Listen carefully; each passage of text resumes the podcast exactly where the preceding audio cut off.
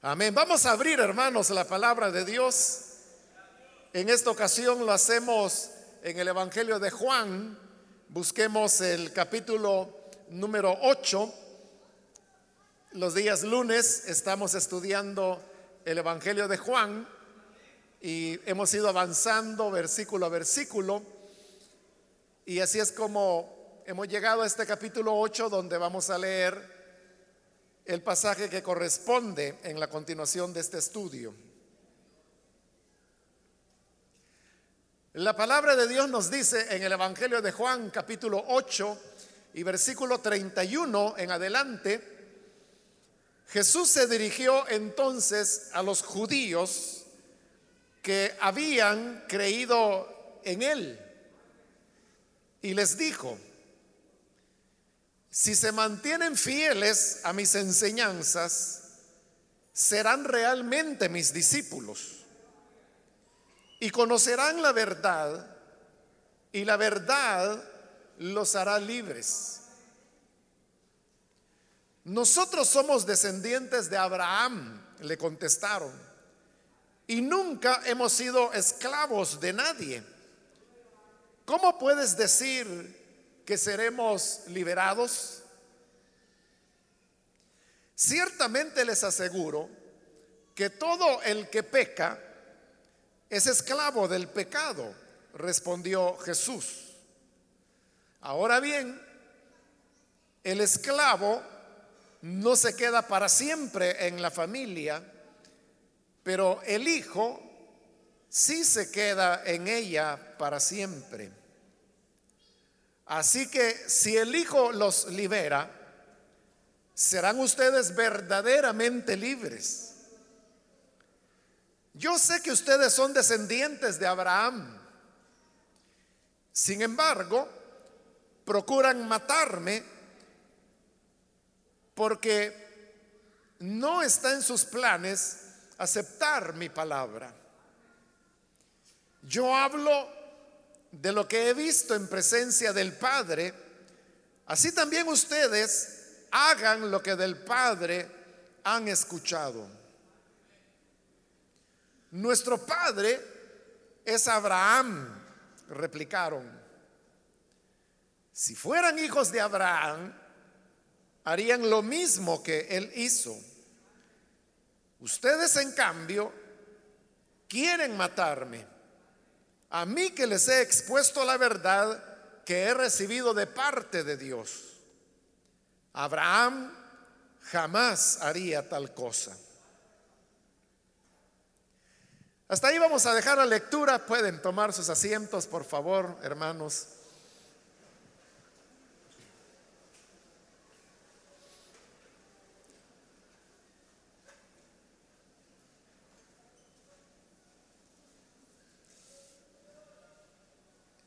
Seguimos adelante, hermanos, con este capítulo 8, que como hemos dicho en las últimas oportunidades, es eh, un pasaje en el cual se nos relata eh, los diálogos y confrontaciones que el Señor Jesús tuvo con las autoridades judías en Jerusalén durante la fiesta de las cosechas, también conocida como la fiesta de los tabernáculos. Ya hemos visto eh, cómo esta confrontación se ha venido dando entre el Señor Jesús y las autoridades judías, que en el Evangelio de Juan eh, solamente reciben ese nombre, los judíos. Juan no hace mayores eh, descripciones como los otros evangelios que habla de fariseos, habla de ancianos, habla de doctores de la ley, habla de escribas, habla de saduceos. Todos esos títulos Juan los ve como la expresión de una sola cosa y por eso les da el nombre único de, judíos. Así tenemos que en este versículo 31 se nos dice, Jesús se dirigió entonces a los judíos que habían creído en él. Es, hermanos, eh, un poco contradictorio, digamos que en este versículo 31 se nos está diciendo que el Señor aquí se está dirigiendo a los judíos que habían creído en Él. Cuando en el versículo 33 vemos a esos mismos judíos que le están respondiendo a Jesús de una manera muy agresiva. Entonces, si ellos eran los judíos que creían en Él, si en verdad habían creído, ¿por qué se muestran agresivos? Y no solo eso, más adelante, y lo vamos a ver en la próxima oportunidad, incluso ellos hacen un intento por matarlo. Entonces, ¿cómo es que a estos hombres que se muestran agresivos con el Señor, que lo rechazan, que el mismo Señor les está diciendo que su intención es matarlo, ¿cómo es que el Evangelio de Juan dice que son los judíos que habían creído? Bueno, ante eso hay por lo menos dos explicaciones que se han querido dar y la primera de ellas es que ellos habían creído, pero su creer no era tan sincero o tan profundo como debe ser el creer en el Señor.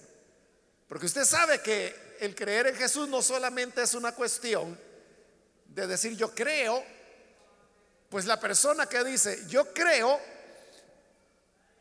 implica en su vida cambios, formas de vida, conductas, decisiones y criterios que son muy diferentes a los que el mundo tiene y muy diferentes a los que estos hombres están mostrando en ese momento. Ahora, el problema es que Juan es muy cuidadoso en utilizar el término creer. Es una de las palabras claves del Evangelio.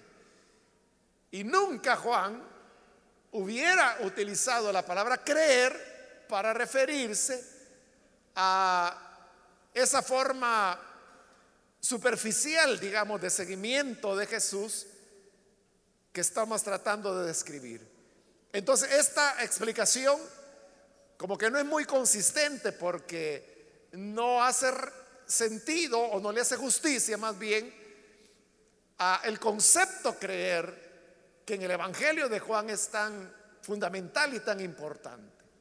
Ahora, la otra explicación parece más probable, aunque es un poco más técnica, y es que no sé si usted recordará que cuando iniciamos el estudio del Evangelio de Juan, al iniciar dedicamos eh, pues toda una enseñanza a dar una introducción al Evangelio.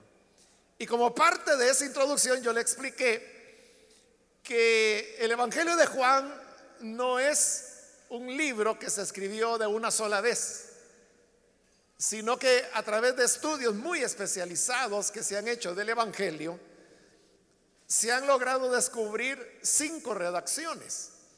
Es decir, que hubo una primera redacción sobre la cual se hizo una segunda redacción donde se fueron añadiendo elementos, luego una tercera redacción donde se añadieron más elementos, luego una cuarta y luego una quinta. La quinta se considera que fue ya más de darle, la quinta redacción, darle como cierta homogeneidad, cierta coherencia a lo que se habían hecho en las redacciones anteriores.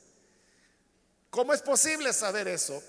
Es a través de, como acabo de decirle, estudios muy técnicos que tienen que hacerse en el idioma original, pero donde es posible ir descubriendo cada una de las capas que se fueron añadiendo en cada una de las cinco redacciones de Juan.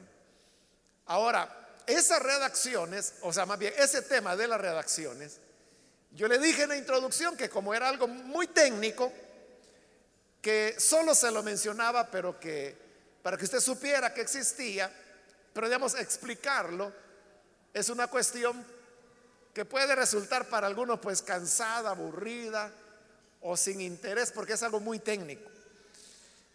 Ahora, en esa quinta redacción que le digo, que fue ya un esfuerzo por tratarle de dar unidad al relato, hemos descubierto, porque yo se lo he ido mencionando, que se hizo, digamos, un trabajo bastante aceptable, pero no fue perfecto ni fue completo.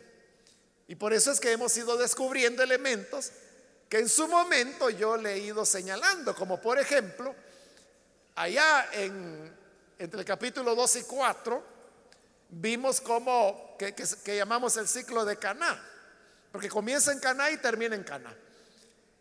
Entonces, al iniciar el ciclo comienza con un milagro de Jesús, que es cambiar el agua en vino. Y claramente dice el Evangelio de Juan que esa fue la primera señal que el Señor hizo. Pero luego en los capítulos 2, 3 y 4 se nos habla de otros milagros, otras señales que el Señor hizo.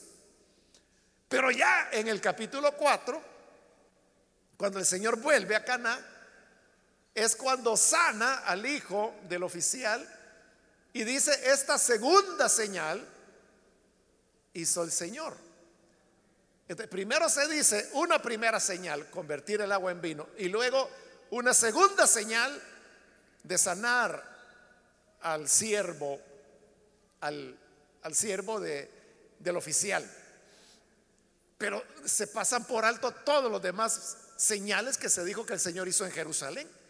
por ejemplo, ahí yo le expliqué que ahí hay una incongruencia en el sentido de que en ese trabajo de la quinta redacción no hubo el cuidado o al menos fijarse que ya se habían hecho mención de otras señales y sin embargo lo pasaron por alto para hablar que la sanidad del siervo era la segunda señal y probablemente en una redacción anterior así había sido.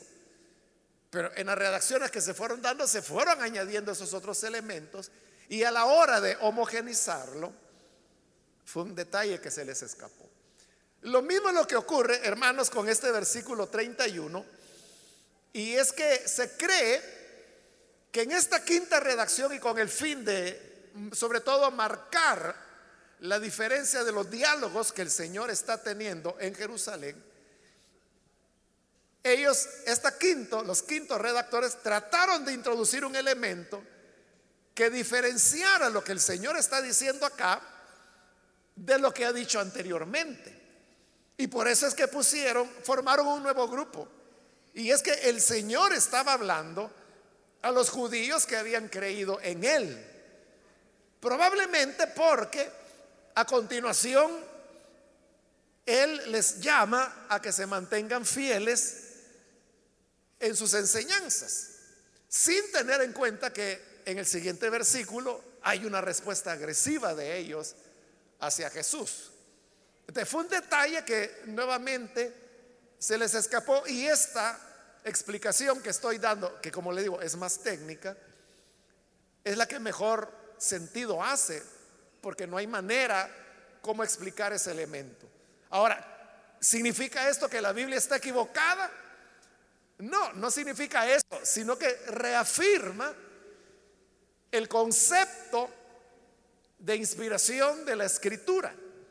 Porque la inspiración de la escritura, recuerde usted, que no es una cuestión de un dictado, como que Dios le decía, en este caso a Juan, Juan, agarra algo con que escribir que te voy a dictar.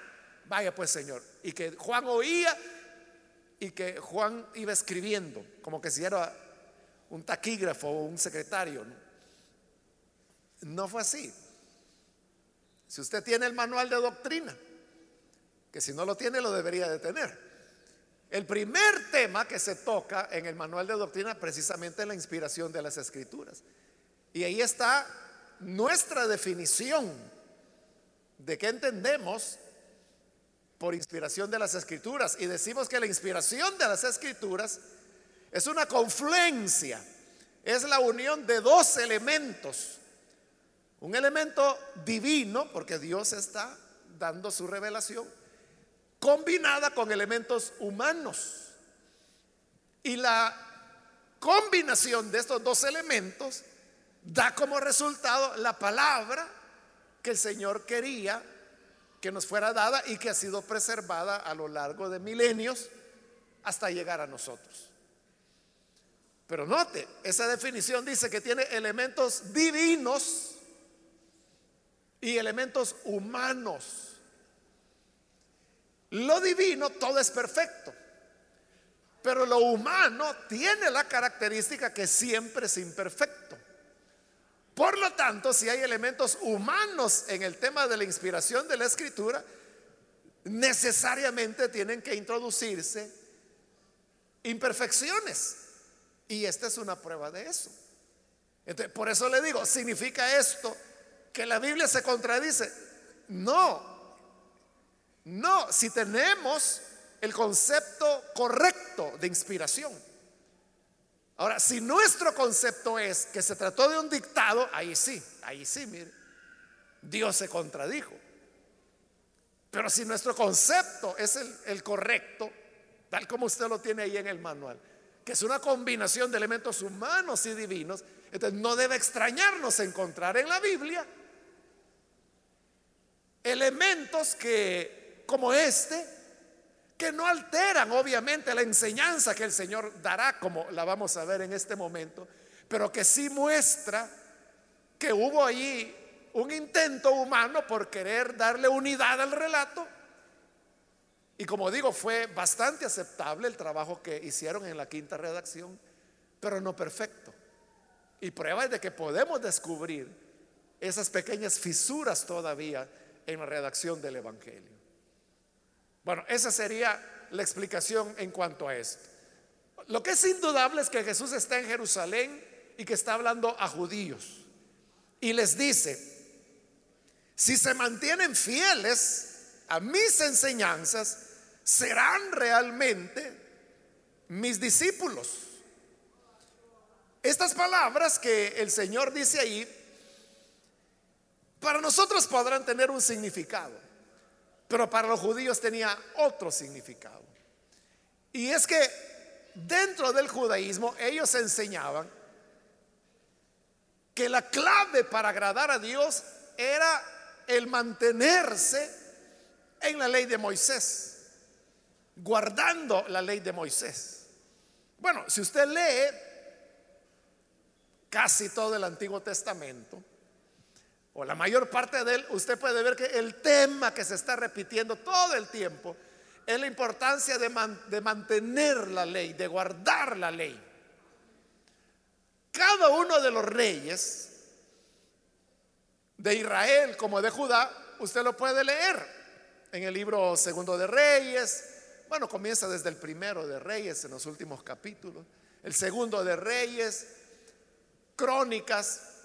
Usted verá que los reinados o los reyes se describen sobre la base si guardó la ley de Moisés o si no la guardó. Entonces, para ellos era un asunto fundamental para agradar a Dios guardar o mantenerse en la ley. Entonces, piense en el escándalo que significaba que ahora Jesús viene y dice, si se mantienen fieles a mis enseñanzas, serán realmente mis discípulos. Esas palabras, hermano, era una ruptura tremenda que el Señor estaba produciendo. Es, hermanos, como que si yo dijera hoy en día, mire, ya no le hagan caso a la Biblia, guarden este libro y ya no le hagan caso. Mejor sigan lo que yo les voy a enseñar. ¿Cómo le caería esa pedrada? Usted diría, este hombre está loco. Mejor lo que voy a hacer es no oírlo a él y me llevo mi Biblia. Igual pensaban los judíos, que como este se atrevía a decir, si se mantienen en mis enseñanzas, que no eran las de Moisés. Al contrario, el Señor hacía diferencia entre lo que Moisés había dicho y lo que él decía. En el Sermón del Monte, allá en Mateo capítulo 5, tenemos varios ejemplos de eso, donde el Señor dice, oyeron que fue dicho, y era por Moisés. Por ejemplo, no cometas adulterio, pero yo les digo, ahí está la diferencia. Él dijo tal cosa, pero yo les digo que cualquiera que vea a una mujer para codiciarla, ya adulteró con ella. Había una diferencia. El Señor marcaba que una cosa enseñó Moisés. Ahora, lo que yo digo es esto otro. Y a eso es a lo que él se está refiriendo cuando dice, si se mantienen fieles a mis enseñanzas, serán verdaderamente mis discípulos. Entonces, ser discípulo del Señor no es simplemente la cuestión de decir, no, si yo creo en Él. No, si viera que todas las mañanas cuando yo me levanto, lo primero que hago es decirle, gracias Señor por este nuevo día. Y en la noche cuando yo me voy a dormir, gracias Señor que me diste vida y me has dado salud. La gente cree que eso es ser discípulo de Jesús. Pero el Señor dice, es el que conserva, el que mantiene mis enseñanzas, el que será mi discípulo. Entonces no es simplemente saludar a Jesús por la mañana y luego por la noche antes de dormir, sino que se trata que las enseñanzas que Él da modelan nuestra vida, cambian totalmente nuestra forma de ser y nos lleva a desarrollar un seguimiento de Jesús, tal como él, lo desea a través de su palabra. Pero luego añadió, versículo 32, y conocerán la verdad, y la verdad los hará libres. Si lo que había dicho anteriormente era ya un rompimiento, esto todavía es más duro, ¿no? Porque hoy está diciendo que lo que él enseña es la verdad. Pero también acaba de decir que lo que él enseña es diferente a lo de Moisés. Entonces, ¿es otra verdad? Sí, así era. Pero la cuestión, otra vez, hermano, es como yo le dijera, sí, fíjese que la Biblia es verdad, pero aquí yo tengo otra cosa que es igual de verdad. ¿Cómo le caería esa otra pedrada? Pero es lo que Jesús está haciendo. Y le dice que la verdad que Él trae es una, una verdad que los libera. Conocerán la verdad y la verdad los hará libres. Porque eso es lo que las enseñanzas de Jesús producen. Las enseñanzas de Jesús nos liberan, en primer lugar, de las cadenas del pecado. Porque en las enseñanzas de Jesús está el camino para que podamos ser libres de la esclavitud del pecado. Pero también las enseñanzas de Jesús nos liberan, por ejemplo, de la ignorancia, manifestada en diversos sentidos. Como Pablo cuando allá en Primera de Corintios 12, él comienza a hablar sobre el tema de los dones. Y él dice que en otra época, cuando ellos no tenían a Cristo, dice, se los arrastraba llevándolos delante de los ídolos mudos. Pero ahora que conocen al Señor, les dice, no quiero que ignoren. Y empieza a hablar acerca de los dones del Espíritu. Pero vea, está hablando ahí Pablo que ellos salieron de una ignorancia cuando se les arrastraba los ídolos mudos que no hablaban. Pero ahora, dice él, en Cristo, tenemos un Dios que sí habla. Porque el tema son los dones del Espíritu. Entonces nosotros sabemos que hay lenguas, interpretación de lenguas, profecía, fe, poder, con palabra de ciencia, palabra de sabiduría, discernimiento de espíritu, los nueve dones del espíritu. Entonces tenemos un Dios que habla, se manifiesta, que es real, que es viviente. No es como el ídolo que tiene ojos pero no ve, boca pero no habla, manos pero no toca, pies pero no camina. Entonces es salir de una ignorancia. De igual manera, hermanos, nosotros pudimos estar esclavos de, de, ignorancia y no solo religiosa, porque a veces, hermanos, la gente tiene esclavitud de cosas como por ejemplo, e, e, es que mire, le va a salir el cipitillo. El creyente sabe que eso no existe, que es solamente una fábula, ¿no? Del folclore salvadoreño. Es que mire, pasar por el cementerio a las 12 de la noche, a mí me da miedo. Pero hoy que usted es creyente, usted sabe que los muertos, muertos están. Y donde quiera que usted ande, el ángel del Señor acampa a su alrededor y lo defiende.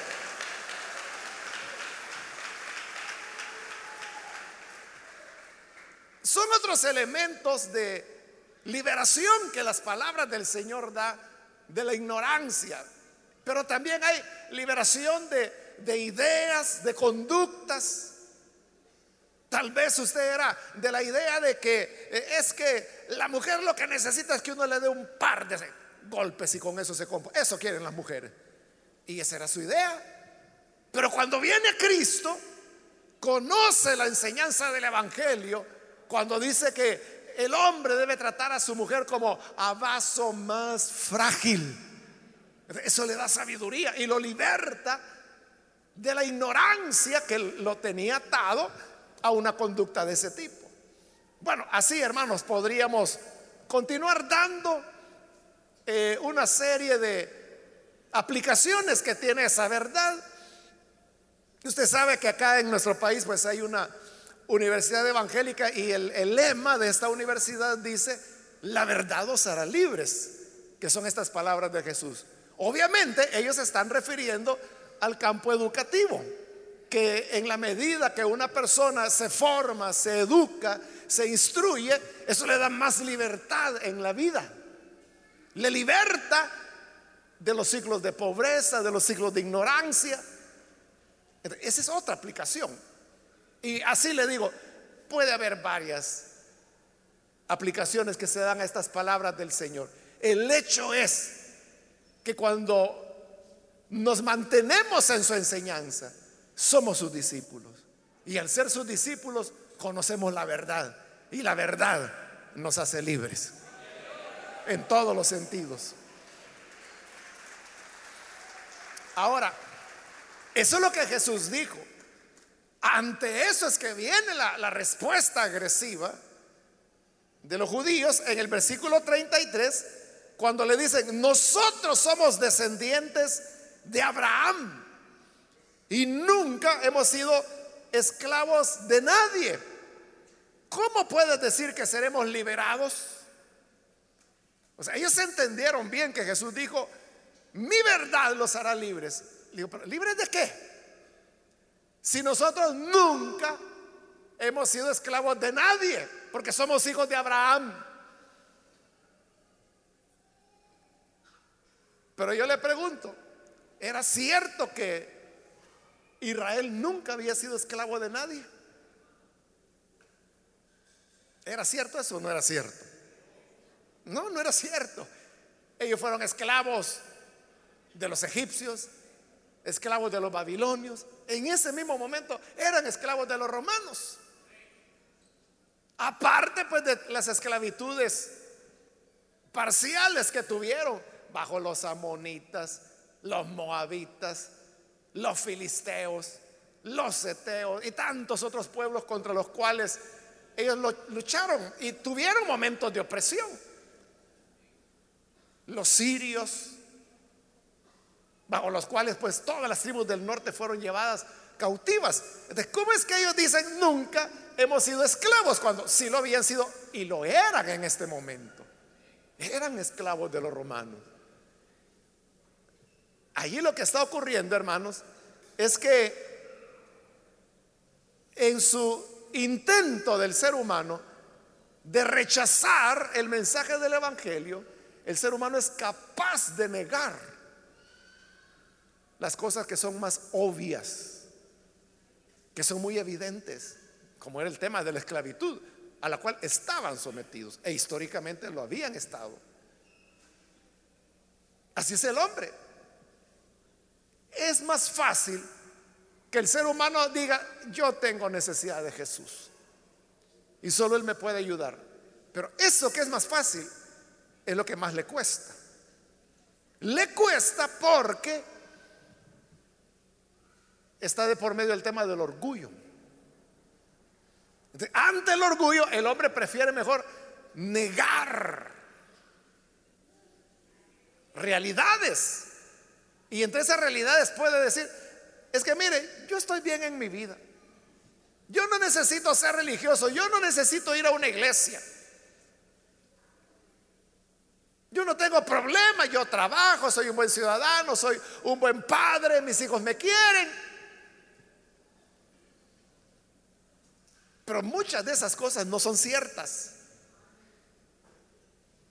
Porque el hombre prefiere negar, como le digo, lo que es más evidente con tal de no ceder a su orgullo, de doblar su rodilla y recibir a Jesús como el Salvador que en realidad necesita. Entonces, así hay personas que dicen, no, no, si yo estoy bien y se está muriendo. No, no, si viera, yo me llevo muy bien con mi señora, eh, tenemos un hogar muy bonito que Él nos ha dado y se están matando. Y todo el mundo lo sabe. Y Él sabe que la gente lo sabe. Pero todo es un intento por no reconocer al Señor. Por eso es que el tema de la salvación y del perdón, la Biblia lo presenta en términos de confesar. ¿Y qué es confesar? Cuando la persona finalmente reconoce. O sea, porque la persona, por ejemplo, si cometió un delito, lo detienen y lo llevan ante el juez. Entonces la persona inmediatamente lo que hace es comenzar a negar. Yo no tengo nada que, que ver con eso. Mire, si yo tranquilo estaba en mi casa y me fueron a sacar, ni sé, ni me han dicho de qué me acusan. Cuando es lo primerito que le dicen a una persona que lo detiene. Pero así dicen, ni sé por qué estoy acá. Pero cuando ven que la cosa va caliente y que está difícil, entonces a veces los mismos abogados le recomiendan, mire, mejor confiese. De esa manera va a tener una pena reducida, se abrevia el proceso y tranquilo. Y entonces ahí sí, ya la persona se abre, confiesa. Y dice, sí, yo hice esto, hice lo otro. Entonces, al confesar, recibe beneficios de ley. Entonces, así es el pecador. El pecador siempre está queriendo negar. Y el Señor dijo, miren, si oyen mi verdad, serán verdaderamente libres. ¿Libres de qué? Dije. Si nunca hemos sido esclavos y toda su historia era de esclavitud. En ese momento eran esclavos se necesita llegar a una honestidad y a una sinceridad de confesar y decir, Señor, verdaderamente tengo que reconocer que soy esclavo de tal o cual situación. Y como dice la escritura, el que confiesa su pecado alcanza misericordia. Pero el que lo encubre no prosperará.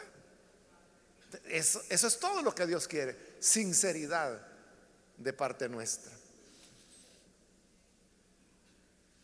Entonces, como ellos dicen que no saben, que nunca han sido esclavos, que de qué se van a liberar, en el 34 el Señor le responde, ciertamente les aseguro que todo el que peca es esclavo del pecado. Ellos habían entendido el tema de la esclavitud en un sentido político. Y ellos dijeron, no somos esclavos de nadie. Y sí lo eran de los romanos. Pero hoy el Señor les va más al fondo. Es que mire, esta es una cuestión no de política, sino que es una cuestión de pecado. El que practica el pecado se convierte en esclavo del pecado.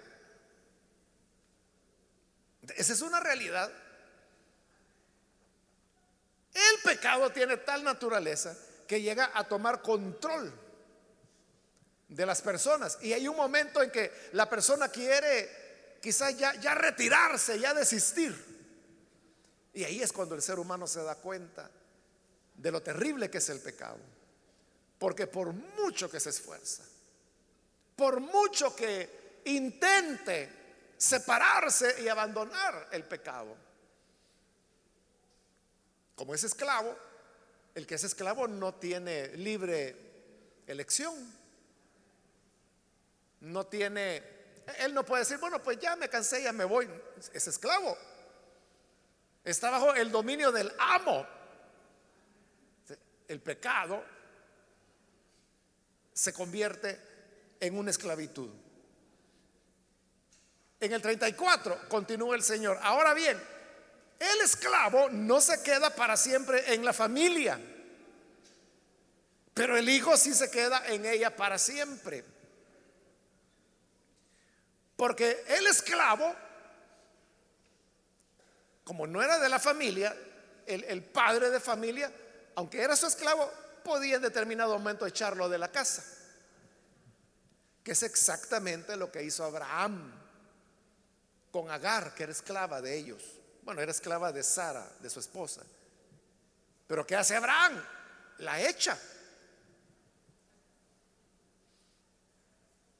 Porque ella no era de la familia, era una esclava.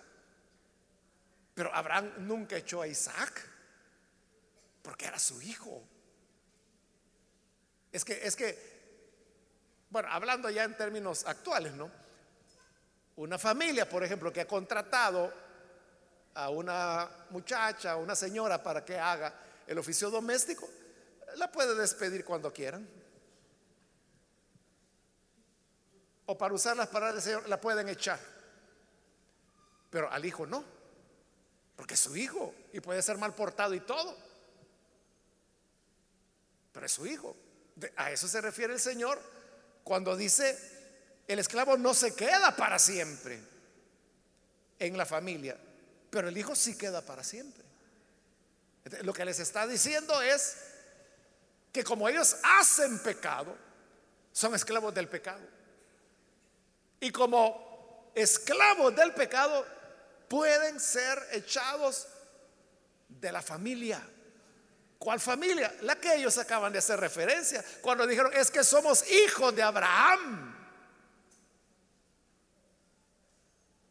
En los otros evangelios el Señor dijo que realmente el ser hijo de Abraham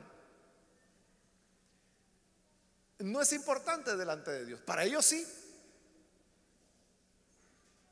Eso de que ser hijo de Abraham se origina, hermanos, desde el libro de Génesis, cuando el Señor le dijo a Abraham que en él serían benditas todas las naciones de la tierra, que su descendencia sería numerosa, que habitarían para siempre sobre la tierra.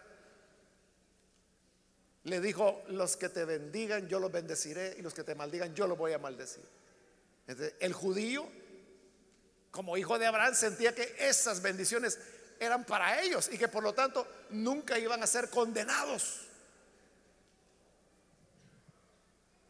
Ya le he explicado, no recuerdo si fue en este día lunes que lo hice o en otra predicación, pero he mencionado que el concepto judío era que Abraham iba a estar a la puerta del infierno y que él no iba a permitir que ningún hijo de él, es decir, ningún descendiente, ningún israelita, fuera la condenación. Entonces, para ellos su garantía de que iban a tener la bendición de Dios y que serían salvados, que tendrían la vida, era Abraham. Por eso usted puede entender por qué cuando Jesús relató la historia allá en Lucas 16 del hombre rico y de Lázaro, y resulta que el rico aparece en el lugar de tormento, en el Hades. ¿Y qué es lo primero que él hace? Que le dice, Padre Abraham, como diciendo, te equivocaste, que yo no tengo que estar aquí. Porque ese era el concepto de ellos. Pero hoy Jesús les está diciendo, el que es esclavo puede ser sacado de la familia. Esa es otra manera de decir lo que Juan el Bautista había dicho ya. Porque cuando venían a escucharlo, Juan le decía a los judíos, no intenten decir para justificarse sus pecados, no intenten decir, hijos de Abraham somos, porque Dios, si hijos de Abraham quisiera, de estas piedras le puede levantar hijos a Abraham. Así es. Si Dios lo que quisiera son hijos de Abraham, aún así se deshace de todos ellos y le levanta descendencia de las piedras. Jesús se lo está diciendo con otra figura. Si son esclavos del pecado, van a ser sacados de la familia. Pero el que es hijo no. El hijo siempre quedará en la familia. Y él es el hijo. el que está con él siempre pertenecerá a la familia de Dios. Nunca será arrojado.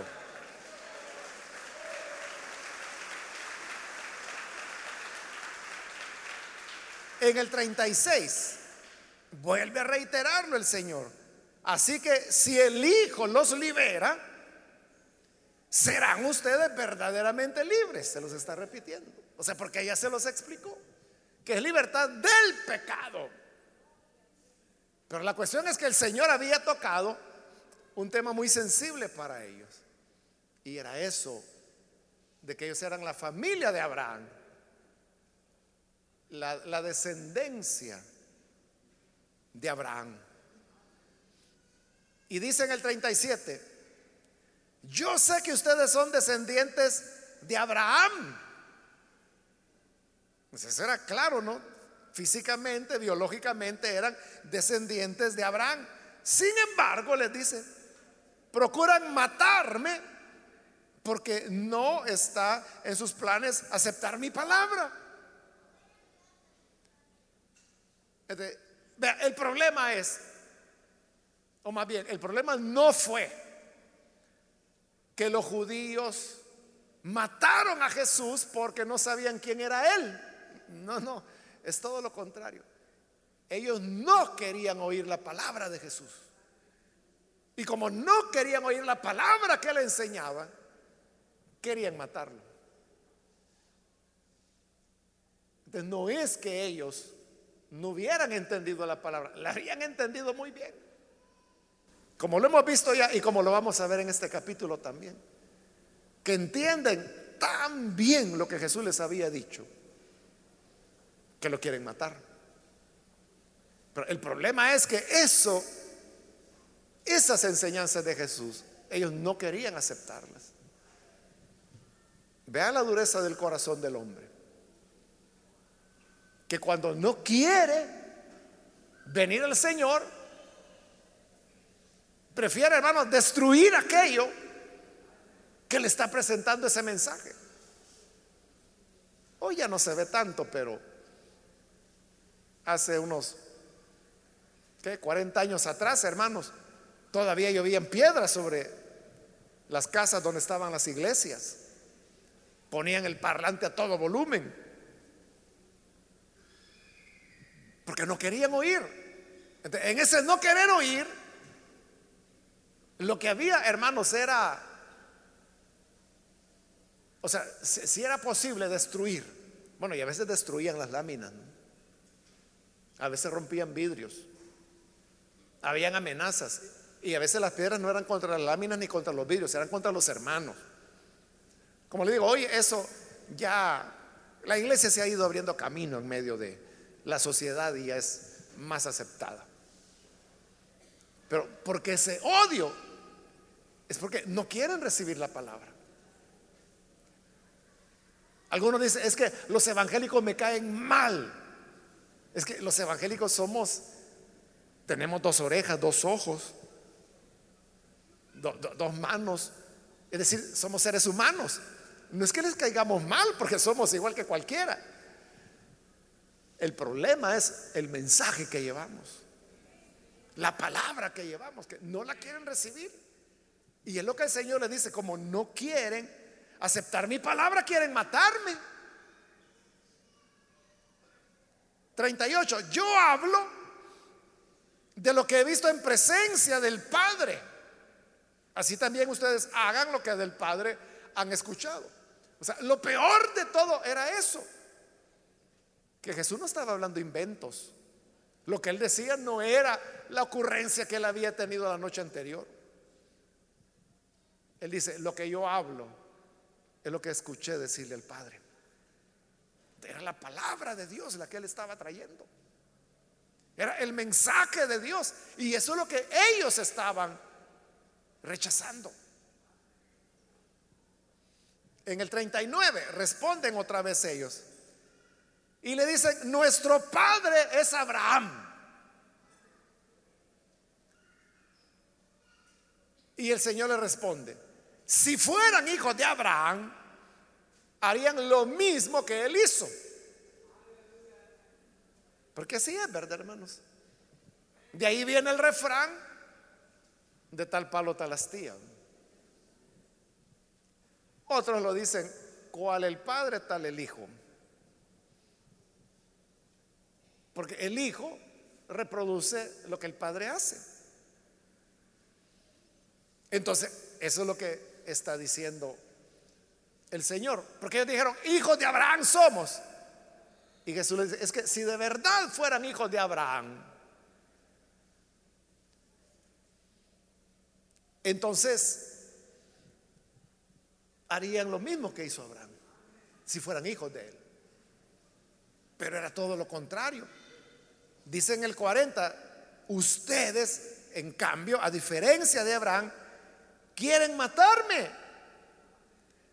A mí que les he expuesto la verdad que he recibido de parte de Dios.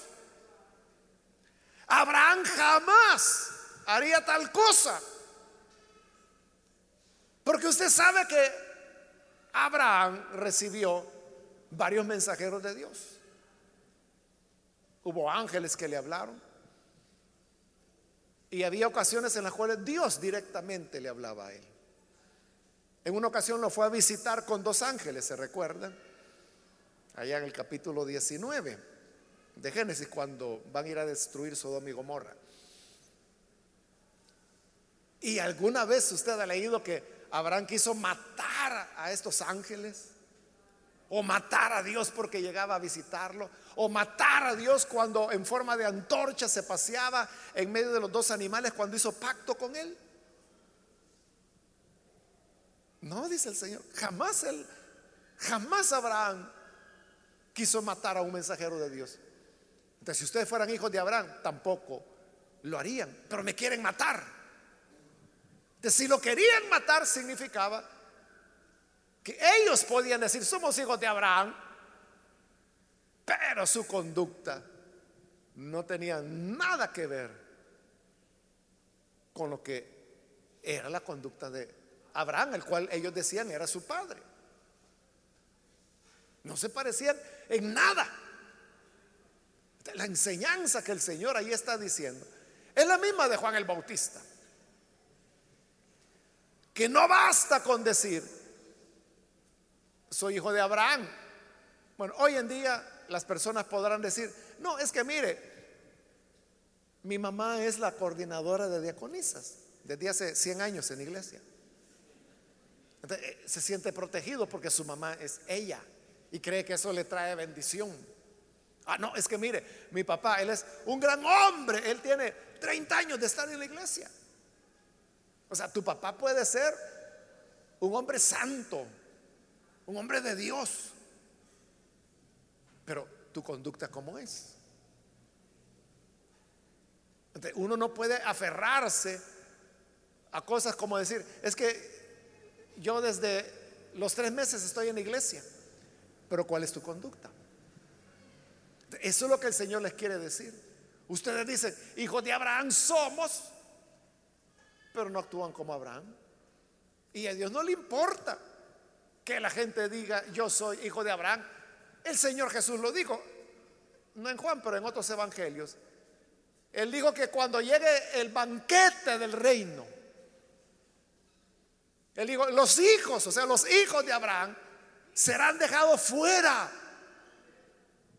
Pero Él traerá de los gentiles, de los cuatro ángulos de la tierra, y ellos estarán sentados en la mesa del reino, del banquete del reino.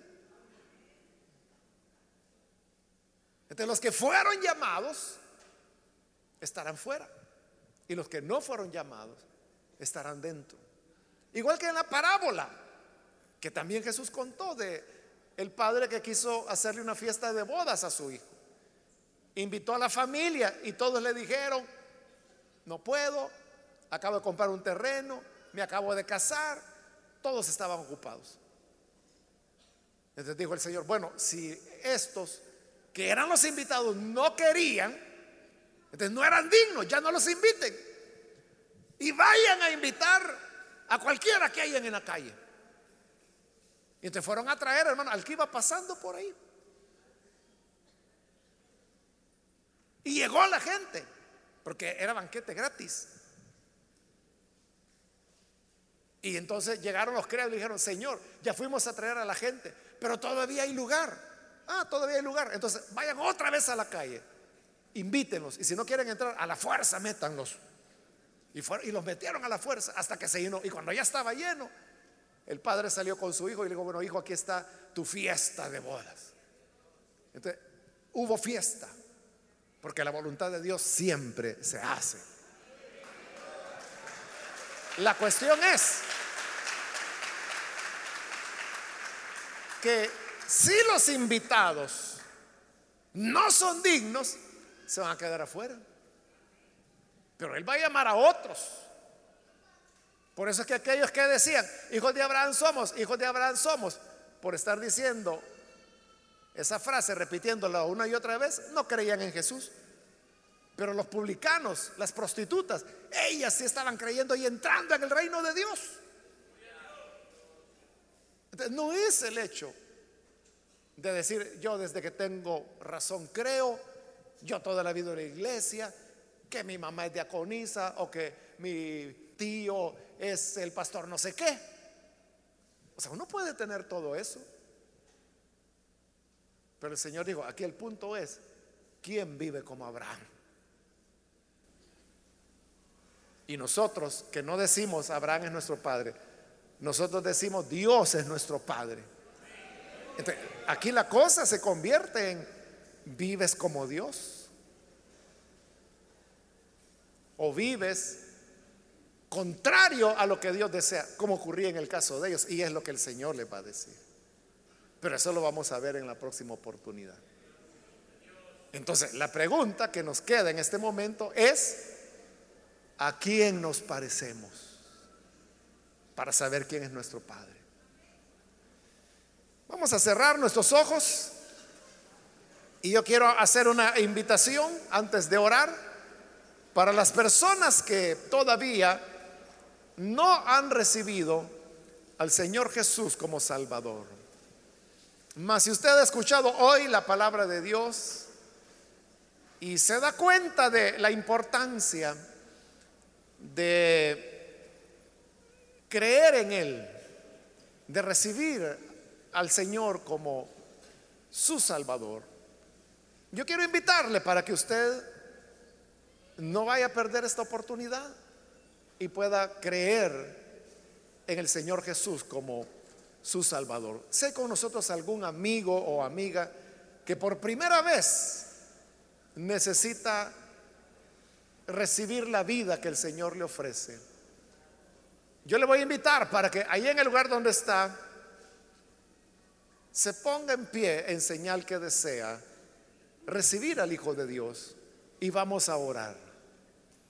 ¿Hay alguna persona algún amigo o amiga que se da cuenta que no es suficiente con asistir a la iglesia, con decir yo desde que soy niño creo, hay que parecerse a Dios. Actuamos como Él, nos movemos como Él. Si no es así, hoy es un buen momento para entregar nuestras vidas a Él y decirle, Señor, yo no puedo imitarte, pero yo quiero ser como tú eres, ayúdame. Y recuerde, cuando el hombre confiesa, cuando la persona reconoce y no niega lo obvio, ahí es cuando la puerta de oportunidad se abre. ¿Hay alguna persona? que necesita venir para creer en el Hijo de Dios, póngase en pie por favor para que oremos por usted.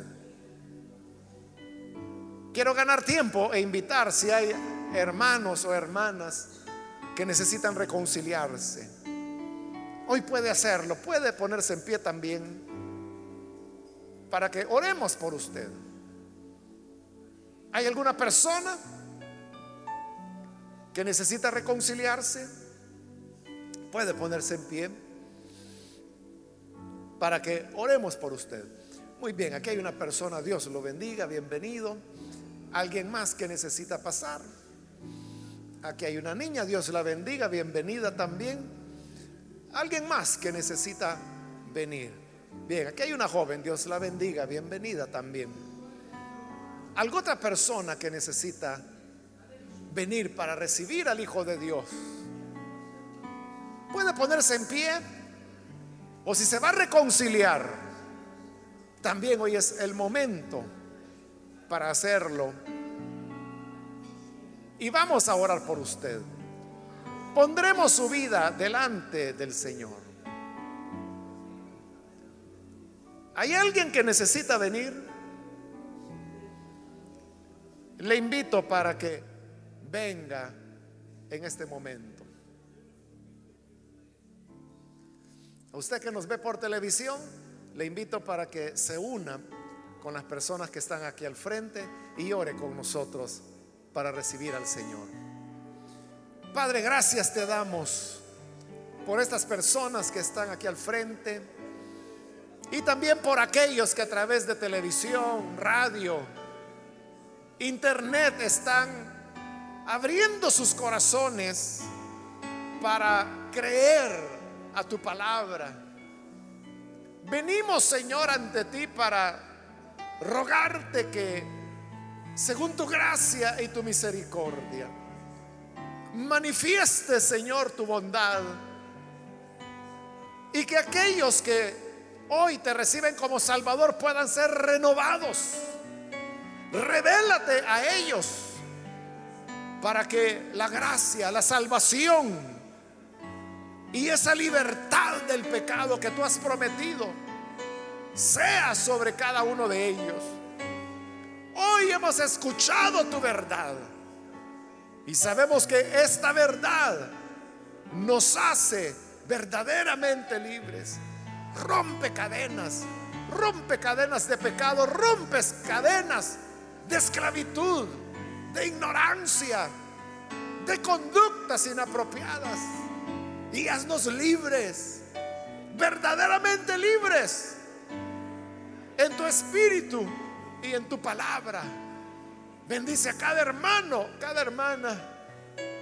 Guárdanos, Señor, y que podamos así vivir cada día para ti, por Jesucristo nuestro Salvador, lo rogamos. Amén y amén.